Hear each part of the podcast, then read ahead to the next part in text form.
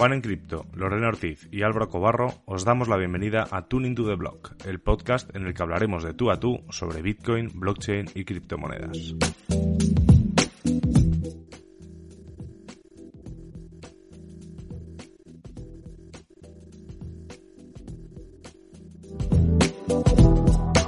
Además, semana a semana vamos a tener invitados especiales con los que podremos conversar, debatir y lo más importante, seguir aprendiendo de Bitcoin y los temas que levantan interés en la industria de las criptomonedas.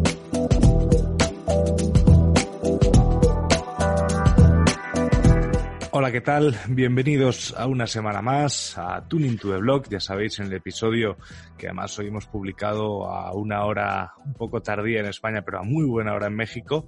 Yo soy Álvaro Cobarro, hoy sí que estoy aquí y conmigo está Lore. ¿Qué tal, Lore? ¿Cómo vas? Hola, hola a todos. Eh, pues muy feliz de estar de nuevo en otro capítulo más de Tuning to the Blog.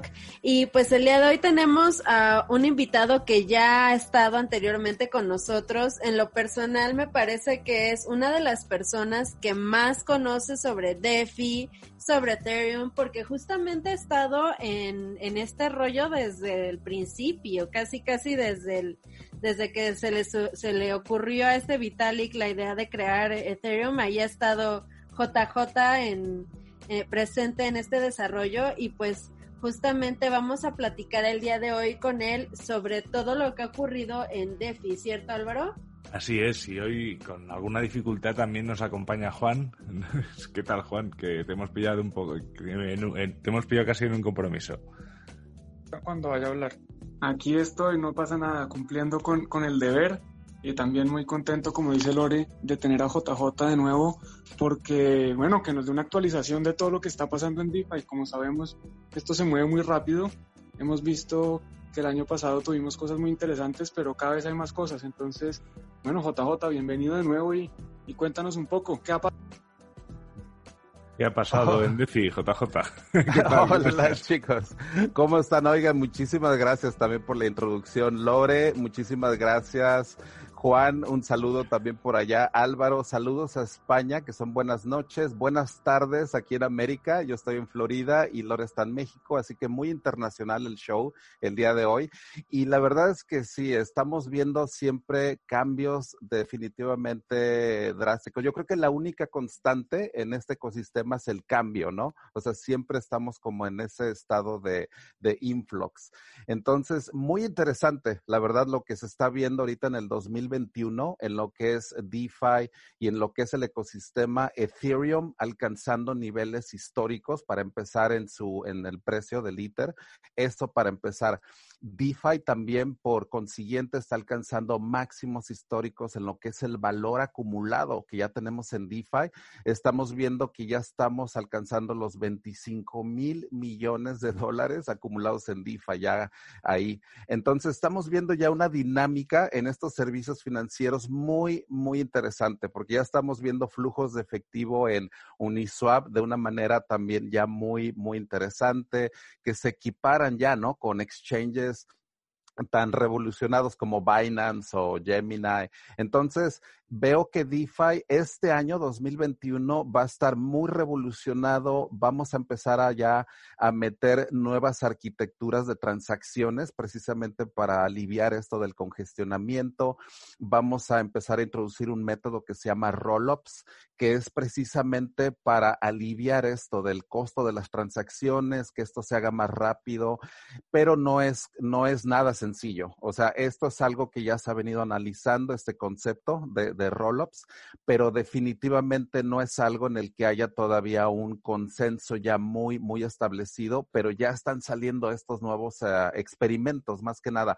Synthetics, para, para darles un ejemplo, ya tiene esta capacidad de un exchange que está basado como en este DeFi Turbo, que le vamos a llamar así, que está basado en esta nueva arquitectura de rollups.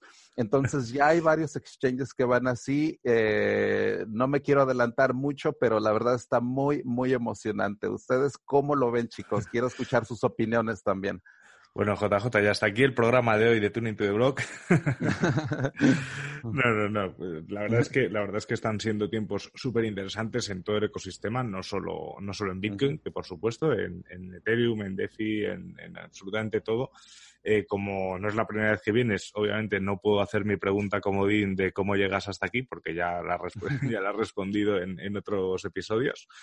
Pero, pero sí, a ver, yo como una persona que me considero ajena a DeFi, sobre todo porque es que ahora mismo estoy en un momento de mi vida que no tengo tiempo a bucear todo lo que me gustaría y no me atrevo. O sea, es, DeFi es una cosa que se lo digo también a los alumnos, que, que, ojo, que hay que ir con cuidado y hay que ir paso a paso, pero, pero creo que cada vez se hacen más cosas. Y una cosa que me ha pasado, JJ, que a lo mejor tú me puedes echar una mano, es que cuando he ido a explorar proyectos, de, me he metido en CoinMarketCap y he visto pues un poco cómo estaban evolucionando diferentes proyectos, me he encontrado muchos proyectos eh, que, que, están dentro de un ecosistema DeFi, como por ejemplo, eh, me, viene a la cabeza Polkadot. Eh, una pregunta así sencilla. Un usuario que no ha buceado mucho en, en DeFi, si quiere participar en esos proyectos, ¿se le, ¿se le es complicado o crees que hay formas un poco más sencillas de hacerlo?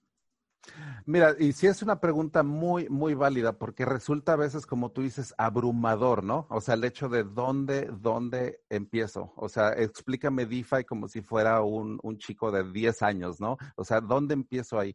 Yo tengo un playlist en mi canal de YouTube, eh, déjame hacer un pequeño comercial. Ahí en YouTube tengo un webinar y los, que quieras, ¿eh? cero. Muchísimas gracias, la verdad, se agradece mucho. Mira, ahí en, eh, he hecho una recopilación en mi canal de YouTube que lo pueden buscar como JJ Campuzano y ahí van a ver un playlist en el cual tengo uno que se llama DeFi desde cero. Ese es un webinar que tuve el año pasado con Blockchain Academy México y fue una serie de cuatro webinars, pero lógicamente empezamos con Ethereum el 6 de agosto, que fue Ethereum y su historia, y de ahí DeFi desde cero. Ahí son cuatro cuatro webinars completos en el cual hablo de DeFi desde así como si fueras un niño de 10 años, y luego de ahí ya hablamos de conceptos un poco más eh, abstractos, ¿no? De lo que se desprende de DeFi, más que nada. DeFi, Ethereum es el tronco común DeFi es como uno de esos, como unas ramas de cuenta, y ya de ahí empezamos a ver como esas hojitas, que es yield farming, liquidity farming, flash loans, esas son como las hojas, pero si no tienes el tronco común, o sea, ese árbol, eso que sostenga esas hojas, esas hojitas no se te van a quedar, o sea, van a estar así como que se las va a llevar el viento, no vas a aprender, la verdad, no le vas a sacar el jugo a esos webinars si no eh, sabes ese tronco común. Hay que saber mucho, o bueno, no mucho, pero hay que ponerse a estudiar Bitcoin, blockchain definitivamente hasta que no tengas esos conceptos muy bien arraigados. Eso es el tronco común. Ethereum es lógicamente parte de ese tronco común. Y ya de ahí, DeFi es como esa rama, es la analogía de un árbol, ¿no? Entonces ya DeFi, yo tengo ese webinar de DeFi desde cero pero sí te recomiendo desde ese webinar que ya conozcas Ethereum, que ya conozcas algo de Bitcoin, porque de otra manera te digo, es imposible que esas hojitas ya tan abstractas, ayer tuve, por ejemplo, un taller de flash loans y ese concepto, la verdad, me vuela la cabeza, o sea, y lo explico y en una de mis diapositivas pongo a Alicia en el País de las Maravillas, ¿no? Para decir esto de los flash así que una advertencia, porque esto de flash loans es como otro mundo, o sea, si no sabes de Ethereum, si no sabes de, de Bitcoin, blockchain, esto se te va a hacer como, como jeroglíficos, o sea, lo que te voy a decir, ¿no? O sea, no lo vas a entender porque estás tratando de agarrar estas hojitas sin tener el tronco común. Entonces, nada más quiero hacer esa pequeña analogía que sí es posible, pero hay que empezar siempre con lo básico eso hay que hacer mucho énfasis en la educación que es paulatina. Yo también empecé así, o sea, yo empecé estudiando Bitcoin en el 2013, muy afortunado también, pero eh, vaya, tuve ese tronco común también, o sea, yo no podría hablar de flash loans el día de hoy si no tuviera yo los conocimientos que yo empecé desde el 2013, pero si empiezas desde hoy, definitivamente empieza por ahí, o sea, por ahí es donde va eh, ese camino, ¿no? Que, es el que quiero compartir con ustedes. Bueno, aquí yo quiero, muchas gracias JJ por la introducción, el, contenido, todos los que estamos colaborando con contenido de DeFi, pues es definitivamente valioso para que más personas aprendan de esto. Eh, una recomendación para Álvaro. Eh, nosotros, como siempre, no damos recomendaciones de inversión. Todo lo que se dice acá son opiniones y, y algunas cosas que hacemos personalmente. Pero para las personas que están interesadas en empezar a invertir en DeFi y no conocen los proyectos, hay unas cosas interesantes que se llaman los índices de DeFi. Y entonces hay, hay, un poco de proyectos con relación a, cogen básicamente que es un índice, cogen distintos proyectos DeFi y uno invierte, digamos, en una canasta de proyectos. Entonces no tienes que estar pendiente de cuál es el proyecto número uno, el dos, el tres, el cuatro, sino que si crees en la industria, si crees que en general los proyectos DeFi tienen un potencial, eso puede ser una alternativa interesante. Y recuerdo que esto no es recomendación de inversión, pero JJ, ¿qué sabes de estos índices? Y si nos puedes contar Sí, definitivamente esa es una opción en la cual, como tú lo bien lo mencionas, es una canasta de estos uh, proyectos. Son los proyectos más sólidos que pueden, pues los podemos catalogar como el top 10, ¿no? Entonces es como una canasta del top 10 de, de, de DeFi. Entonces uno invierte como si fuera, eh, hay una analogía en el stock market que es el Dow Jones. Entonces el Dow Jones es también un índice también de muchas compañías, de las 500 más grandes, luego de ahí vienen esos índices, ¿no? Entonces, entonces, en DeFi vemos esa analogía, vemos esos índices como estilo Dow Jones, en el cual tú inviertes en estos top 10, ¿no? Entonces, eso también eh, eh, puede ser una muy buena opción. La verdad es que les quiero dejar un recurso, un sitio web que se llama El Pulso de DeFi, que es el defipulse.com, que eso les va a dar también una idea de cuáles son estos top 10, qué valores están acaparando, te van a dar esos índices, como los menciona Juan. Eso es como el pulso de DeFi. Entonces te recomiendo también, en lugar de checar CoinMarketCap, que muchas veces tiene mucha, mucha paja, ¿no? O sea, hay que a veces ver todo lo que viene ahí en CoinMarketCap, está muy diluido. O sea, ahí vemos proyectos hasta muy viejos, ¿no? Como Litecoin o Bitcoin Satoshi Vision, que no tienen nada que ver, la verdad, o sea, en, en lo que nos, nos, nos compete. Entonces, te recomendaría eso, que es el pulso de DeFi, para más que nada checar lo que nos está compitiendo, ¿no? O sea, estos proyectos, cuál es el número uno, por ejemplo, de DeFi, ahorita podría catalogar como MakerDAO, que es el que más valor tiene ahorita acaparado. Entonces ya de ahí tú puedes darle clic en MakerDAO, ya empiezas a estudiar ese top one, que es el número uno. Entonces ya de ahí como que tú empiezas ya como que a estudiar a estudiar DeFi desde ese website, que ese website sea como tu homepage, si lo quieres ver así como DeFi, y de ahí tú ya te desprendes, empiezas a ver los índices que menciona Juan, empiezas a ver el top 5, o sea, los top 5 que vienen ahí en ese pulso de DeFi, ves cuánto valor a nivel global está en DeFi, que como les había comentado, ya está en 25 mil millones de dólares, ves si sube, baja, o sea, ya eso te da ese pulso, ¿no? Es como estarle checando el pulso a DeFi, ver si está sano o se está acelerando entonces, yo lo he visto muy acelerado en cuestión de esas métricas, ¿no? Que les comento, el valor que se está acumulando en DeFi, yo siento que va a ir muy, muy para arriba. O sea, este, este año yo siento que vamos a ver ese DeFi turbo y les dejo ese recurso, ¿no? O sea, el pulso de, de DeFi para checar todas esas métricas. Así que, bueno, si quieren darme, digo, alguna otra opinión o algún otro comentario, o, o sigo más que nada hablando de todo esto que se viene dando, o, o qué no, giro por le supuesto, damos. JJ. Eh, es que estaba esperando a ver si Juan quería hacer otra pregunta porque me comentaba que, que se le estaba acabando la batería. Entonces, no sé si quieres hacer otra pregunta, Juan, antes de que yo haga la mía. algo más. Sigue que todavía tengo un poco de batería y voy viendo a ver Vale. qué se me ocurre con las respuestas de JJ. Gracias. Perfecto, perfecto. Muy bien, entonces continuamos. Eh, pues yo quisiera preguntarte, JJ, eh, en lo personal, ¿qué experiencias has tenido dentro de DeFi eh, el año pasado, que fue el boom? Eh, si has tenido muchas eh, experiencias positivas, quisiera también que nos contaras tal vez algunos errores que tuviste, porque me parece súper importante el, que platiquemos también de, de los errores que uno comete a veces para que justamente otras personas aprendan de ello. Entonces quisiera que nos compartieras un poquito más eh, desde tu experiencia, cómo ha sido para ti DeFi. Ok, claro que sí, y la verdad muy contento de compartir mi, mi experiencia. Debo decir también algo muy, muy importante. Yo no soy como que un trader o como que muevo o estoy metiendo mi dinero tampoco de manera desenfrenada, ¿no? En este casino. La verdad soy muy conservador, pero lo que sí me gusta es eh, analizar, educar a la gente sobre los riesgos que veo. He visto que la innovación, como les había comentado en DeFi, siempre está ocurriendo a un nivel desenfrenado. Los flash loans, por ejemplo, es algo que se vio el año pasado. Liquidity mining es de lo mejor que he visto. La verdad, vamos a hacer énfasis en ese concepto. ¿Qué es liquidity mining? Es como que dar un incentivo extra a los que están proveyendo de liquidez. La analogía es de que si tú fueras a un banco y te dieran como acciones de ese banco, como un incentivo extra, eso se me hace a mí genial, porque estos nuevos tokens de DeFi ya son generados a partir de tu depósito. Así de sencillo, así con esa misma analogía es el hecho de que tú vas, depositas tu, en un banco y ese banco te da esa retribución extra. Eso a mí se me hace un modelo de veras muy, muy innovador, que es algo en el cual ya no estamos viendo, por ejemplo, el modelo de los ICOs, que eran el cual pues se vendía de manera pues a granel y era algo también desenfrenado, ¿no? Entonces estamos viendo ya que eh, DeFi de alguna manera ya hace ese proceso de incentivar la participación y eso la verdad se me hace muy, muy bueno. Eh, con Juan estábamos teniendo la, otra, la otra vez un thread en, en, en, Twitter también muy interesante en el cual estábamos hablando de la cantidad de usuarios, de, la, de cuántas uh, direcciones de Ethereum están interactuando con, en DeFi.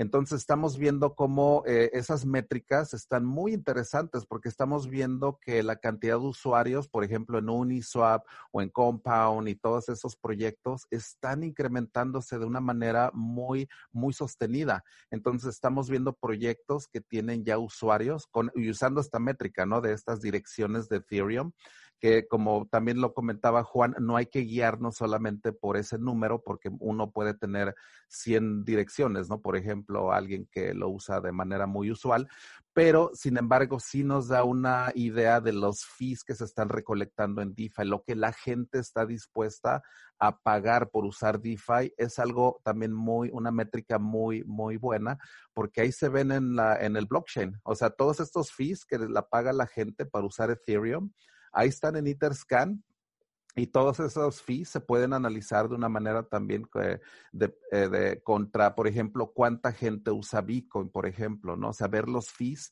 que la gente está pagando por utilizar estos blockchains públicos. A final de cuentas, estamos analizando qué adopción tienen las redes blockchain públicas. O sea, ese es el punto. Ese es como que el tema que yo creo que sí nos debe de, de, competir, ¿no? Esa es como que la médula del asunto, ¿no? O sea, ¿qué red blockchain pública está teniendo, lógicamente Bitcoin tiene un, un, uso también muy, muy bueno, lo que es, vaya, ya estamos viendo instituciones que están comprando también Bitcoin.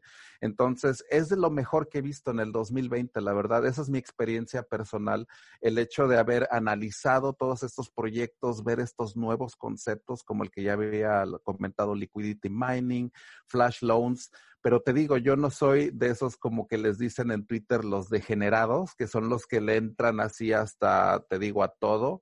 Yo vi, por ejemplo, la competencia de Uniswap y SushiSwap. Y SushiSwap, nada más también para comentarles, es de los proyectos que también está generando muy buena atracción porque es competencia de Uniswap. A final de cuentas, qué bueno tener dos exchanges descentralizados que están compitiendo uno con otro. El origen de Sushi al final de cuentas fue muy controversial porque fue este Harafor que le hicieron a Uniswap. Entonces imagínate, nada más para darte una, una reseña rapidísima, es como si un banco de repente abrieran otra sucursal, o sea, que copiaran tu banco, lo clonaran y de que aparte el otro banco les dijera, mira, vente conmigo y te voy a dar más incentivos de los que te da este otro, este otro banco. Es a lo mejor un cierto punto desleal, pero en el mundo de DeFi es el viejo este. O sea, aquí no hay no hay leyes preestablecidas, somos como que los pioneros, haciendo la analogía del viejo este, DeFi es así, o sea, no hay unas leyes preestablecidas en, DeFi. Todo esto se hace conforme vamos avanzando. Entonces, esta analogía del viejo este se aplica muy, muy bien para DeFi porque te digo, esto de SushiSwap, que fue este clon, también fue un fenómeno muy, muy interesante. O sea, el hecho de ver ahora cómo SushiSwap se ha establecido ya con muy buena liquidez y tiene muy buenos usuarios, y ahí está, ya no está el, este personaje que era el sushi chef, que fue muy controversial en ese tiempo, pero esos tiempos ya pasaron, o sea, esto ya se superó, ya sushi ya es un exchange hecho y derecho, completamente legítimo. Entonces, estamos viendo cómo esto, que a veces se ve un casino desenfrenado en DeFi, resulta en proyectos completamente legítimos, ¿no? O sea, en, en de veras innovación financiera eh, gracias a la competencia que estamos viendo en DeFi, ¿no? SushiSwap es como el proyecto número 8, me parece, en DeFi, algo así. Entonces, a pesar de que a veces tienen orígenes un poquito turbios porque a veces son diferentes, o sea, por ese lado no hay que a veces... Eh, hay que analizarlos, ¿no? Conforme pasa el tiempo. Entonces veo como DeFi está madurando lleva este proceso de maduración muy, muy interesante. Así que el 2021, yo la verdad veo a este DeFi ya más maduro, como más establecido, muchos más usuarios también, o sea, estas métricas están avanzando de una manera muy, muy buena. Así que yo siento que lo que ya vimos en el 2020 se va a traducir en, en algo exponencial, ¿no? En el 2021. O sea, pienso que, que vamos a llegar a niveles muy interesantes en, el 2021. Y bueno, esa es mi reseña del año pasado. Qué bueno. gracias por esa, esa reseña. Yo voy a juntar varias cosas. Aquí quiero referirme a, la pregunta que hace Lore de, de, qué recomendaciones o qué errores se pueden cometer y, cometer y juntarlo con algo que mencionas y es que en este momento pues Ethereum es la red eh, blockchain que más comisiones está generando y precisamente juntar esas dos cosas porque un error que uno puede cometer es meterse a un proyecto DeFi sin pensar en el costo del gas. El costo del gas en Ethereum en este momento es altísimo y para transacciones que no sean en los, yo diría miles de dólares, ni siquiera cientos, porque una transacción de, eh, si yo voy a poner, por ejemplo, 100 dólares en un proyecto DeFi, me puedo estar gastando 15, 20, 50, hasta los 100 dólares se me pueden ir en gas. Entonces hay que tener mucho cuidado con el gas porque además muchas veces hay que hacer varias transacciones, hay que aprobar el token, enviar el token y después hay que retirar la transacción. Entonces, tener mucho cuidado con ese tema del costo del gas que en la red de Ethereum es venenoso y eso es una, desgracia, por decirlo así, porque no nos permite experimentar, que, que pues en parte uno aprende es experimentando, ¿no? Antes yo podía probar distintos protocolos, como mirar cómo funcionaban. Hoy el que se pone a experimentar pues termina pagando un costo bastante alto en gas y ahora sí lo conecto con la pregunta que quería hacerte. ¿Qué crees que va a pasar con este tema del gas? Ya hemos hablado un poquito de las soluciones de segunda capa, Ethereum 2.0 viene, pero pues eso se demora, seamos honestos, eso no va a pasar este año. ¿Y será que hay otras blockchains que puedan quitarle el puesto a Ethereum y que la gente empiece a, verse atraída y a desarrollar cosas y a utilizar cosas en otras blockchains? Y si es así, eh, ¿como cuáles podrían ser? ¿Qué, ¿Qué has visto que te interese? Sí, creo que también es una pregunta súper, súper válida y también ya nada más para hacer una, pues una este, actualización, el precio del gas está muy barato al día de hoy, 21 de enero, está en 77 Way, así que una transacción está saliendo más o menos en menos de un dólar. Así que son fluctuaciones, o sea, no hay que pensar que los costos de gas... No, no, no, no, no, digamos mentiras a la gente, eso es una transacción de mandar, de enviar Ether. Una transacción en Uniswap no vale un euro. Exacto, pero eh, lo que estoy hablando es el congestionamiento. Ahorita, el día de hoy está en 77 y cuando la ves muy congestionada puedes subir a 300 way, 400 way, una transacción normal. Entonces, les recomiendo checar este recurso que se llama ethgasstation.info porque antes de meter una transacción, esto te va a dar una idea del congestionamiento que hay actual en la red de Ethereum. Y sobre eso voy a hacer esta, una respuesta a esta pregunta del gas. ¿Qué se planea hacer este año ya en la red? Ahora sí que la red de actual. Hay una propuesta muy interesante que se llama EIP 1559, que es de las más relevantes que yo creo que ha tenido Ethereum en toda su historia. Y yo pienso que en la tecnología blockchain, inclusive esta, esta, esta propuesta puede ser que las que más repercusiones tenga, porque créeme que es una propuesta que se ha analizado y es en la cual se está proponiendo quemar cierta parte del ITER. O sea, ahorita todo esto se va a los mineros, lógicamente. Eso pasa en, la, en, Bitcoin también. O sea, todo en Bitcoin también se ha congestionado también muy, muy grandemente. Bitcoin puede llegar también a 30 dólares por transacción y se ha visto. O sea, esto es inherente a las redes, redes blockchain públicas. No es inherente a Ethereum, es inherente a las redes blockchains públicas.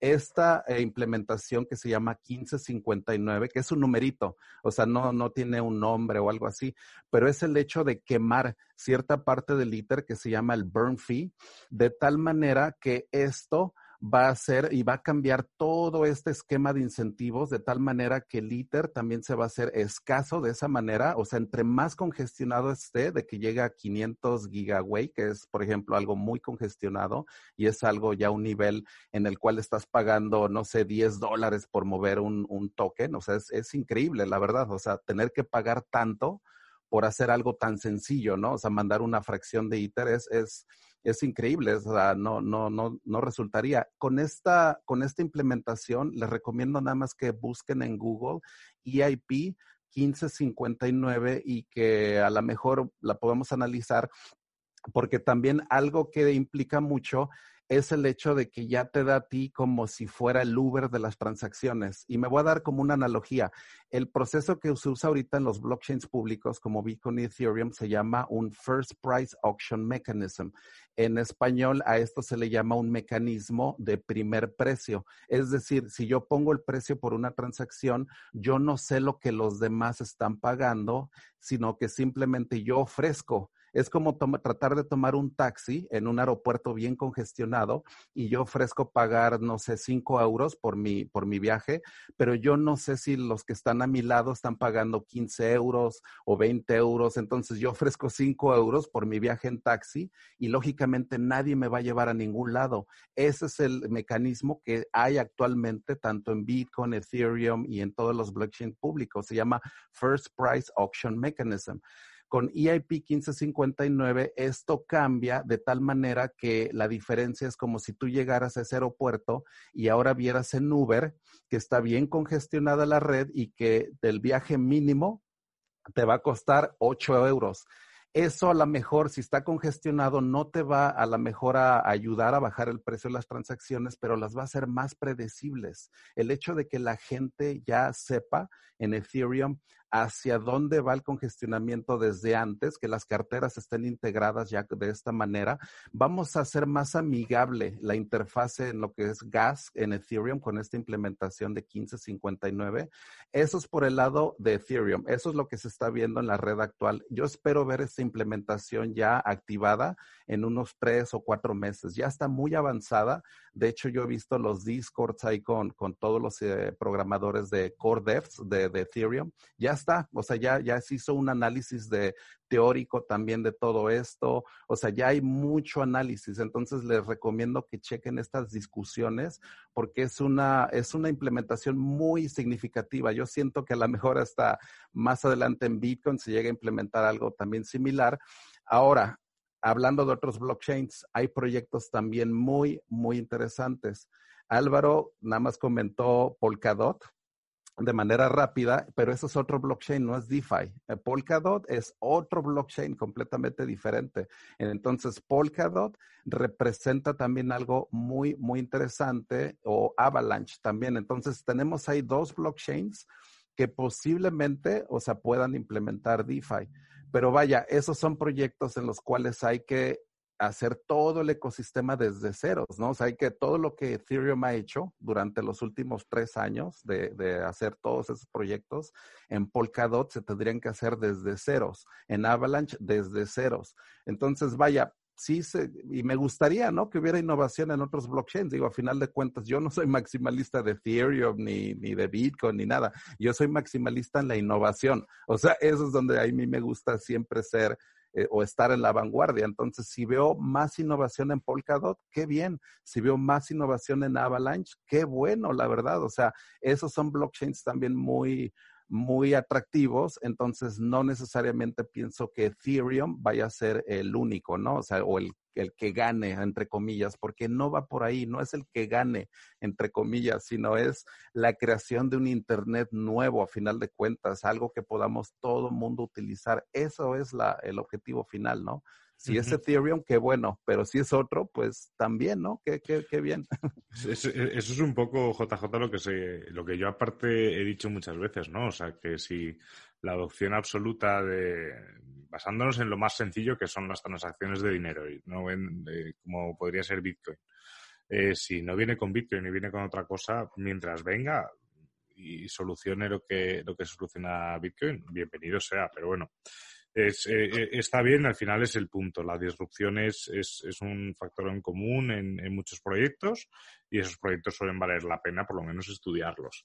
Y mm, de todas las formas, yo que he estado ahora un poco a la sombra, bueno, decirte que, que hemos perdido a Juan, que se, se, le ha, se, le ha, ido desde aquí un abrazo a Juan, que el pobre estaba con el Adiós, Juan. Con nada, así que... Adiós. Así que despediré yo. Goodbye. Hoy despediré yo el programa.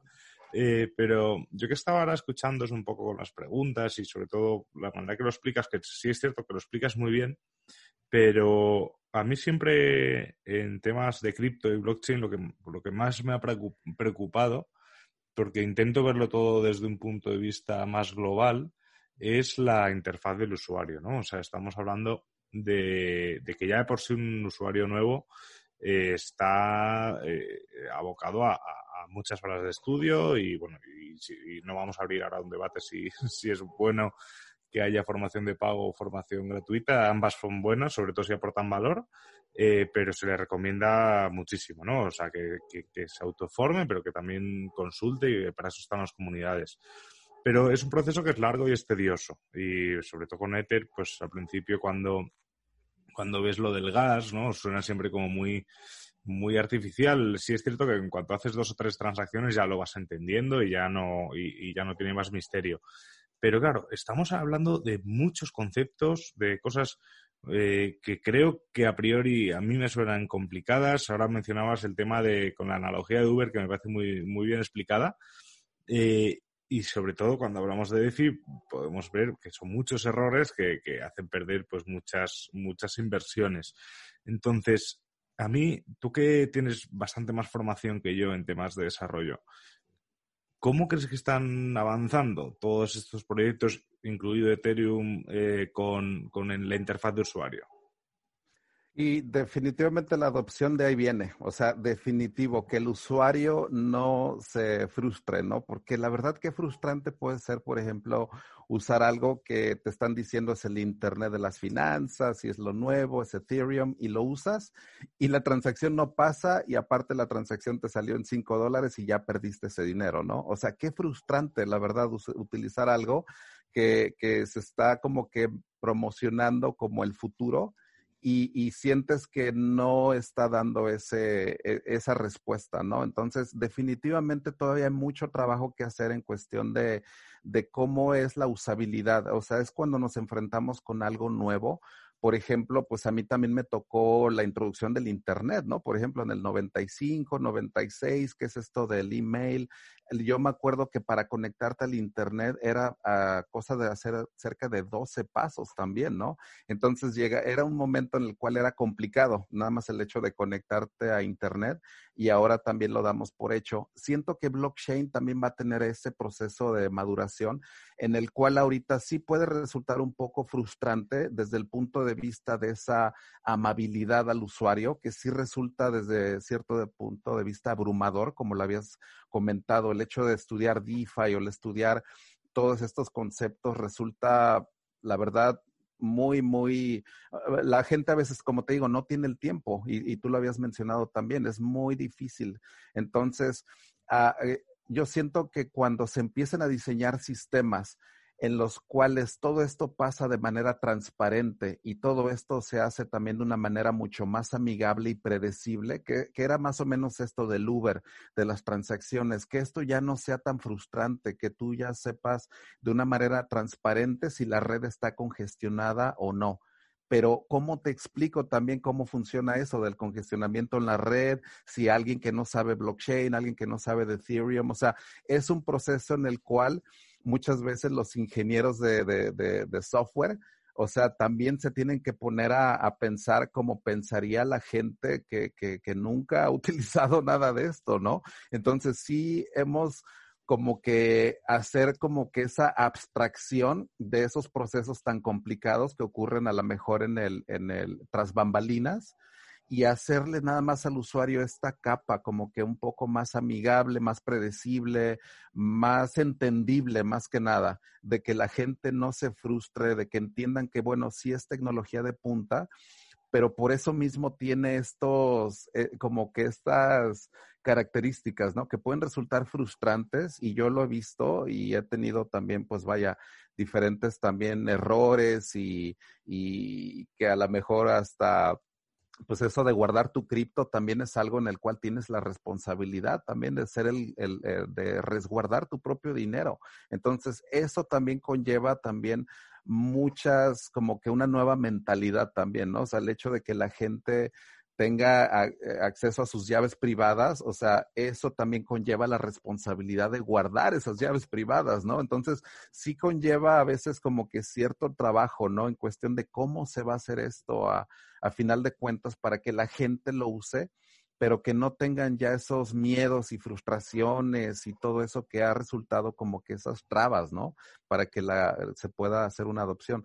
Entonces yo pienso que todo eso que les menciono de, de, de mejoras, yo pienso que ojalá que sean un paso en la dirección correcta. Yo, yo siento que Ethereum va en la dirección correcta no estamos a lo mejor en el punto que quisiéramos para darle servicio a miles de millones de personas en todo el planeta, pero hacia, hacia allá es donde queremos ir, ¿no? De que Ethereum, Bitcoin, eh, Polkadot, o sea, todo esto nos den definitivamente acceso a servicios financieros que no existían anteriormente. O sea, eso es a final de cuentas el, el objetivo. Entonces, a los que estén escuchando esto, les quiero decir de que sí estamos trabajando en esto y de que se sigan interesando, de que se den cuenta de que es una tecnología que va a revolucionar el mundo, pero que también esa revolución lleva, lleva tiempo.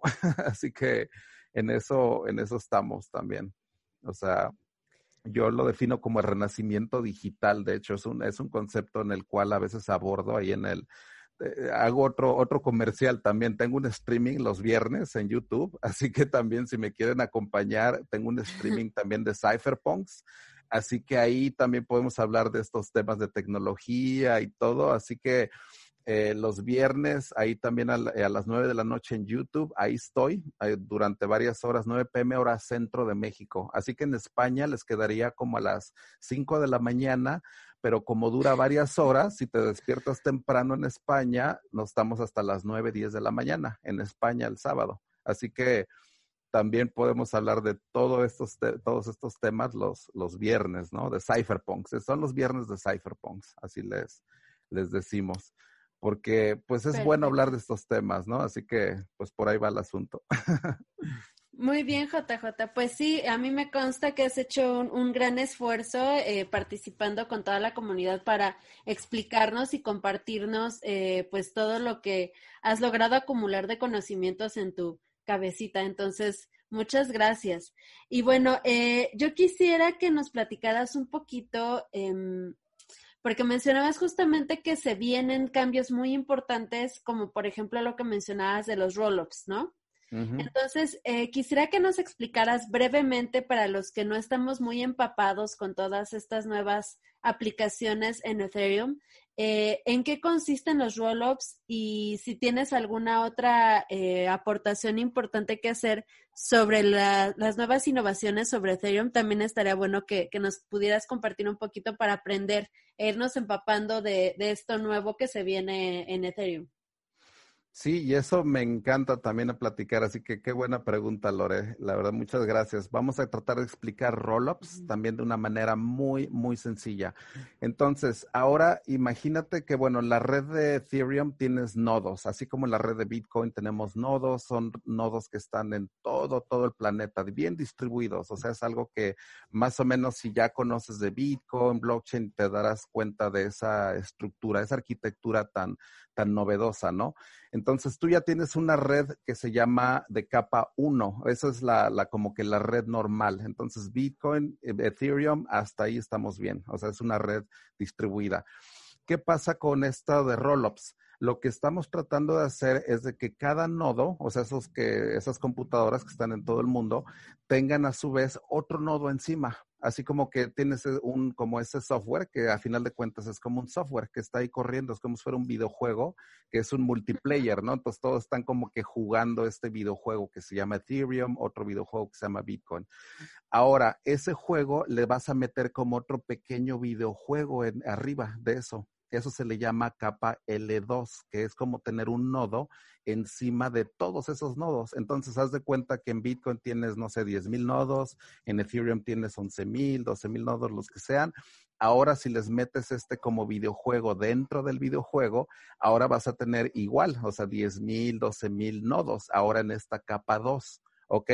Ahora, tú ya tienes estos nodos en la capa 2 esto te da la posibilidad de hacer cosas que no se podían en la capa 1, porque este nuevo videojuego viene como que con nuevas reglas, viene que como con unas reglas muy diferentes, porque ya es otro videojuego muy diferente, de tal manera que ahí, en este videojuego, puedes utilizar una nueva técnica que se llama rollups. Esto lo que significa es de que enrollas como que 100 transacciones, haz de cuenta que vas a enrollarlas, las vas como que a agarrar un, una parte de, esas transacciones y de ahí vas a generar una transacción nada más por, por todas esas transacciones que están en la capa 2 en este nuevo videojuego.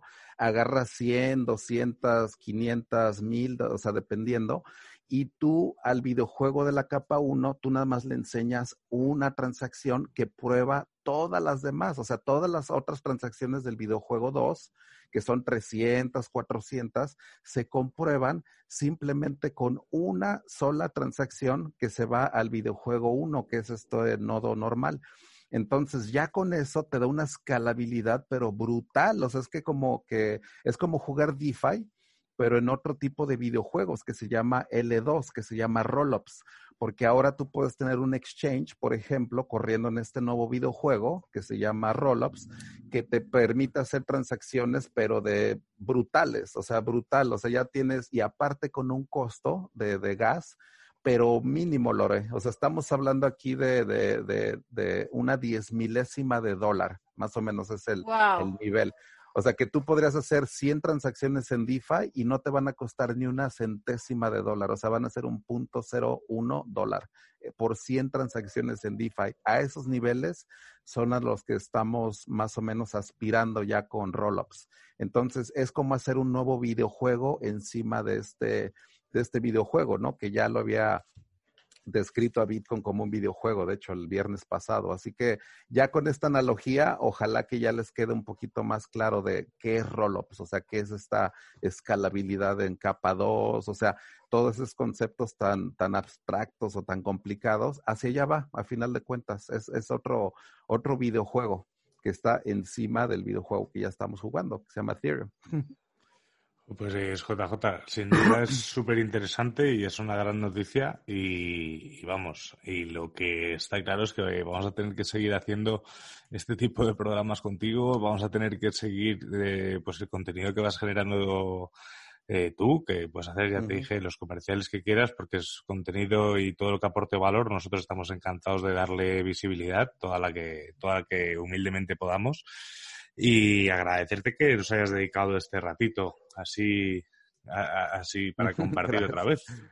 Ah, sí, la verdad es que tengo una, la verdad es que mira, eh, la palabra experto no me gusta, eh, la verdad, yo, yo, me gusta que soy entusiasta, yo, yo la verdad soy un entusiasta de, del Ethereum, blockchain y todo, porque el entusiasmo, créanme que, miren, yo no soy programador, yo eh, tengo mi carrera en diseño gráfico, soy muy visual, tengo una maestría en artes visuales, así que la verdad me gusta explicar con, con analogías en las cuales la gente ponga esa idea, pero en términos reales, en, analogías visuales, que te explique esto del L de la capa 2 y todo eso, muy visual. O sea, entonces pienso que eso es uno de mis talentos y me encanta compartirlo también. Así que adelante, podemos seguir haciendo los, los shows que sean, la verdad, aquí con mis amigos Álvaro, Lorena y Juan.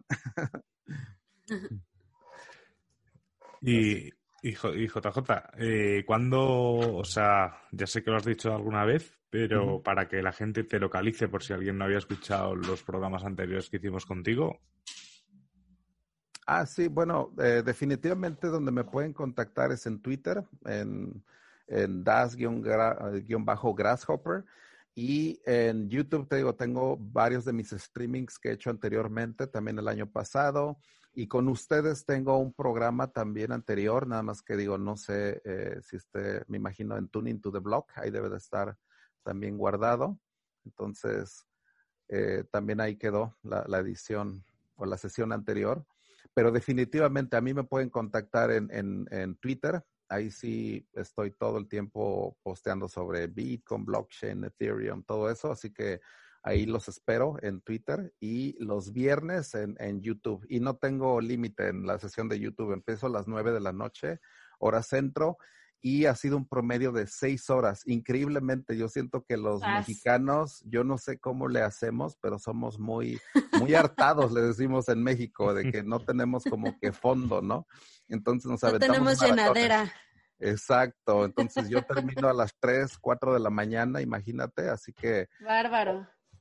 Entonces ahí, ahí estamos, pues digo, a final de cuentas ahí me pueden, eh, en el chat de YouTube ahí lo estoy viendo, entonces si me quieren hacer preguntas, una sesión en Zoom interactiva, que lo tenemos en un canal ahí en Telegram, en, en The Cypherpunk Nimers, entonces ahí luego les paso en Twitter el, el link ahí para el Telegram de, de Cypherpunk Nimers, así que pues va bien este año, este año va con todo.